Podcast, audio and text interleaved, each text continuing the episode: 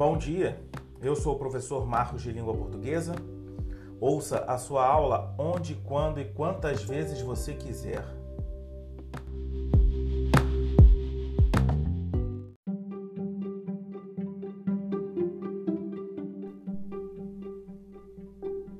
O gênero textual tirinha se encontra em um contexto jornalístico e está ligado ao humor.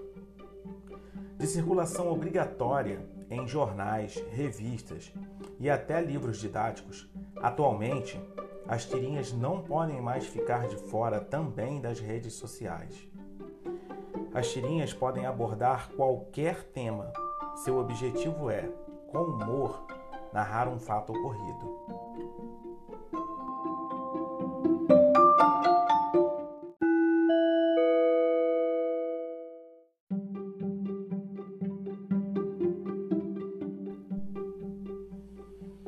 No ambiente digital, a tirinha ganhou formatos diferentes do tradicional, gerando novas interpretações sobre o gênero. Já vimos, em aulas anteriores, que os gêneros textuais, segundo autores como Marcuse, são formas verbais de ação social relativamente estáveis, realizadas em textos situados em comunidades de práticas sociais e em domínios discursivos específicos. Portanto, assim como o autor citado, pensamos nós que eles podem sim variar de acordo com o seu contexto de produção.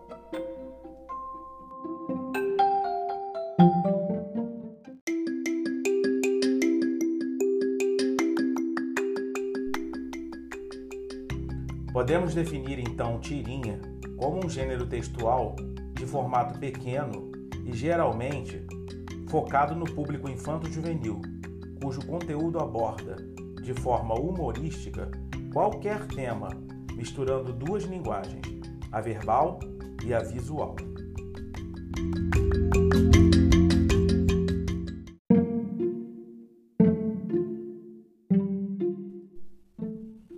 Basicamente, as tirinhas apresentam como características a presença de balões de vários tipos e formas que representam os diálogos dos personagens. Falando neles, as tirinhas também apresentam os outros elementos da narrativa: o tempo, o espaço, o narrador e o enredo. Além disso, podemos dizer também que a linguagem mista é uma característica importante que está aliada à quantidade reduzida de quadrinhos.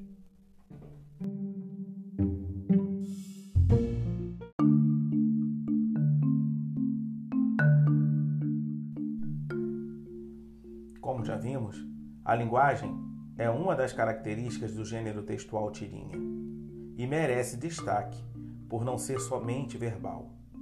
Além do texto escrito que representa a fala dos personagens e do narrador da história, as tirinhas também apresentam a linguagem visual, que está intimamente relacionada à verbal, ampliando-a ou até ressignificando-a, de modo que qualquer interpretação a ser feita sobre as tirinhas deve levar em consideração as duas linguagens.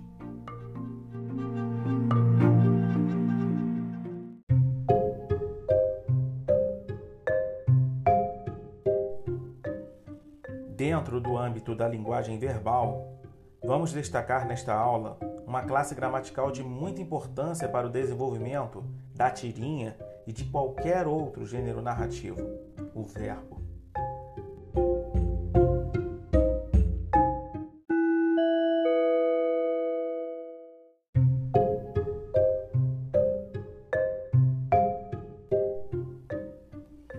Verbo é a palavra que, semanticamente, pode indicar uma ação, um estado ou um fenômeno da natureza. Morfologicamente, o verbo é uma palavra variável que se flexiona em tempo, modo, número, pessoa e voz. Sintaticamente, o verbo é, na maioria das estruturas, o núcleo do predicado. Por exemplo, no período Você leu isso? Podemos destacar o verbo ler na forma verbal leu, que indica a terceira pessoa do singular do pretérito perfeito do indicativo, na voz ativa, funcionando como o núcleo do predicado. Leu isso?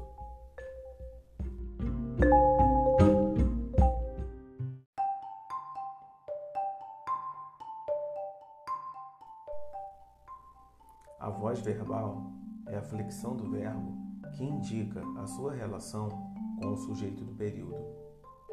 Essa relação pode ser de atividade, passividade ou reflexividade, gerando o que a gramática normativa classifica como voz ativa, voz passiva e ou voz reflexiva. Na primeira, o sujeito pratica a ação do verbo. Na segunda, ele recebe a ação do verbo. E na terceira, ele pratica e recebe a ação do verbo ao mesmo tempo. Por exemplo, respectivamente, temos o goleiro defendeu o pênalti. O pênalti foi defendido pelo goleiro. E o goleiro machucou-se ao defender o pênalti.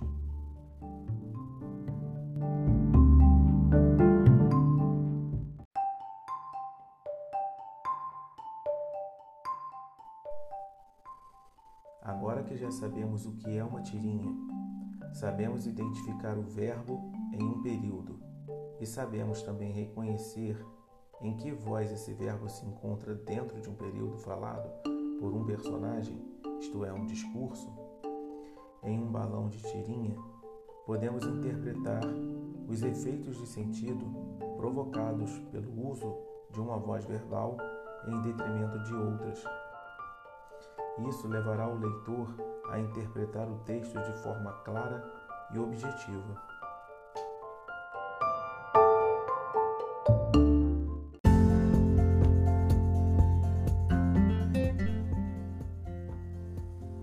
Pensando na habilidade descrita anteriormente, crie a imagem mental de dois personagens conversando.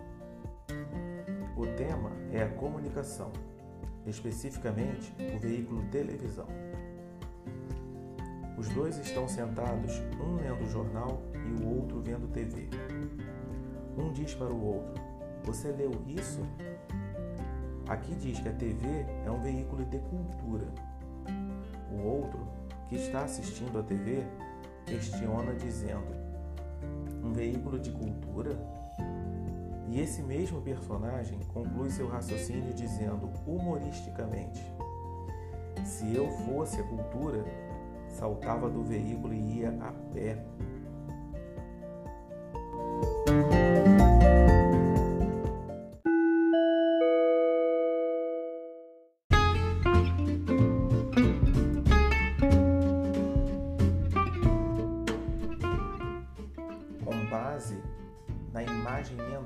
Você acabou de criar para essa tirinha, responda as seguintes questões. Quais os verbos dos discursos dos personagens que estão dialogando?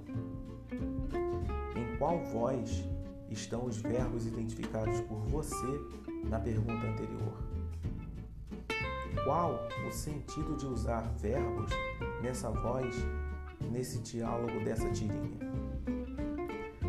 Mudaria o sentido do discurso dos personagens se mudássemos a voz verbal usada por eles? Sim ou não? Por quê? Explique com suas próprias palavras.